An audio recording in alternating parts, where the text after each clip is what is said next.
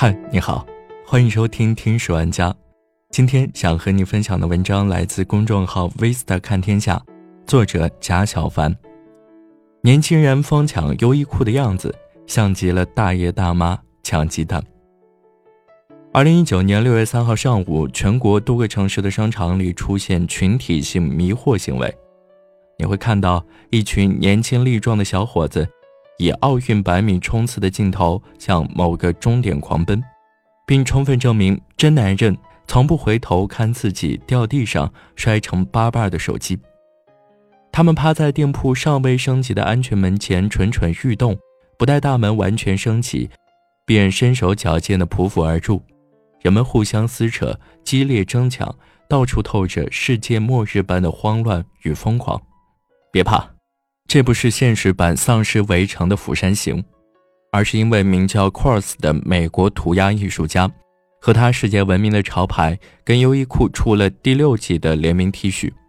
而就在四月，他的作品刚刚在香港苏富比拍出了一亿港币的价格。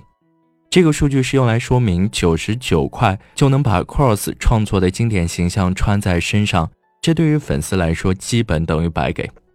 于是，这系列 T 恤今天凌晨在网店上线后，仅用时一分钟便一扫而空，现场抢购当然更是变本加厉，兴奋的人群如狼似虎。你不仅要跟身边的人争抢，还要和老老实实穿着衣服的模特争抢。甚至你还要和偶尔路过、一时兴起便加入战局的战斗力强大的大妈争抢，和一群年轻力壮的小伙子争抢，还杀出一条血路。到底是大妈厉害，还是这些年轻人厉害？这很难说，但至少可以证明一件事：所有在今天这场混战中全身而退的人，体格和短跑都挺不错。唯一的坏处就是今后你穿着 Cross 联名款在街上走，人家可能就会自动脑补出你专门蹲地拳打脚踢的雄风。传言说这次抢购这么疯狂，是因为这将是 Cross 最后一次和优衣库出联名款。有在现场的网友称，有些抢购者相当嚣张，当场就开始加价叫卖。优衣库里虽然大喇叭里放着限购两件。店员却也对此束手无策，而在网上经搜索发现，有些 T 恤已经被炒到了两百到四百元不等，价格翻了好几番。不过这种事儿毕竟一个愿打一个愿挨，有人愿意出钱买，自然有人愿意为其吃苦耐劳、冲锋陷阵。买衣服的人唯一可能需要担心的就是去年夏天全体恶人的风潮终于找到了接班人。如今全员 Cross 出街指日可待，潮牌的小众优越感可能要荡然无存。有不少人觉得，今天这场抢衣服大战和大爷大妈疯抢超市折扣商品相似。如今锻炼出来的敏捷和健壮，在三四十年后抢特价鸡蛋、特价食用油、特价卫生纸的时候，都将派上用场，有助于你凭借丰富的经验打败其他老头老太太。事到如今，年轻人大概也没资格嘲笑老一辈的大爷大妈总是喜欢一窝蜂的抢着买便宜东西了。老年人的哄抢之道，至少还常常和人的基本需求有关。大到2011年因为谣言惶恐而引起的抢盐狂潮，小到只是因为酒店自助早餐打折而疯抢面条。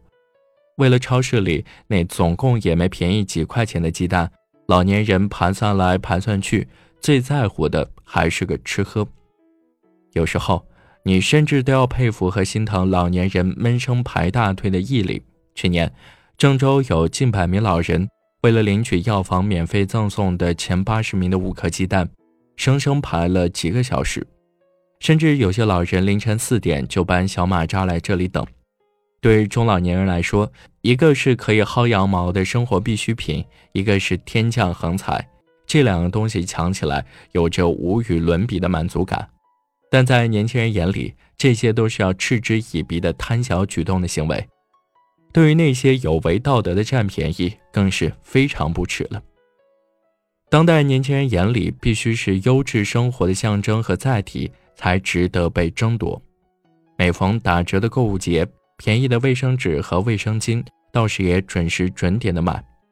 但为之付出的热情和迫切心情，远远没有拜托代购抢一个限量口红礼盒那么炽热。排队两小时起步的奶茶店，先到先得、卖完即止的网红甜品店，比起超市买便宜鸡蛋和蔬菜，还更要有吸引力。现在更是有一种趋势是针对年轻人的贩卖，啥都有可能归为断货网红。就像前段时间因为被炒的匡威，人们印象中它明明是亲民路线，并不属于高端品牌，却在基本款上搞起了饥饿营销、限量发售那一套。或许商家看准了这个市场愿意惯着，限量已经成了被施于年轻人钱包上的魔咒。同样是一窝蜂的抢购，不难看出这代人和父辈不难看出这代人和父辈的不同。被年轻人嘲笑的父辈是习惯了精打细算，喜欢在最便宜的时候大展身手，抢来自己认为最值的东西，看起来抠抠搜搜的。这代年轻人却完全不是为了便宜哄抢起想要的东西，恰恰是不惜花很多很多钱也要换取精致生活的标志。也许九十九块钱一件的 T 恤，两百块一根的限量口红，四五百块的一双帆布鞋，并不需要许多钱，但是架不住总有人瞄准了“人有我也要有”的心理，占据资源的制高点，笑看年轻人把钱递上来。所以，有些冲在哄抢第一线的人，抢的不只是限量礼盒，不只是最新潮鞋，更是转手就能几倍价钱倒卖的赤裸裸的金钱。其实，无论是哪一代人，都潜移默化有这种认知：优质资源往往是稀缺的，需要抢的。于是，需要抢就一定是优质资源。这个逻辑其实是不成立的，但无奈它成了当下一个无懈可击的闭环。许多商品通过饥饿营销与炒作的手段，悄悄给自己贴上了值得哄抢的印象标签。到了年轻人主导的这个年代，许多人已经衣食无忧，开始追求更为精致、有品味、有质量的生活。这没什么错，错在整个时代的氛围都急迫地营造一种人无我有的优越感，和年轻人必须要达到此目的的迫切感。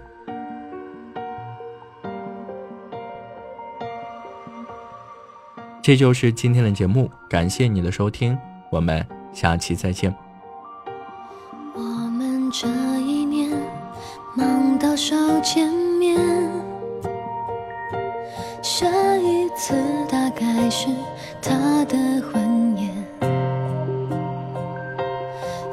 不是昨天，谁泪流满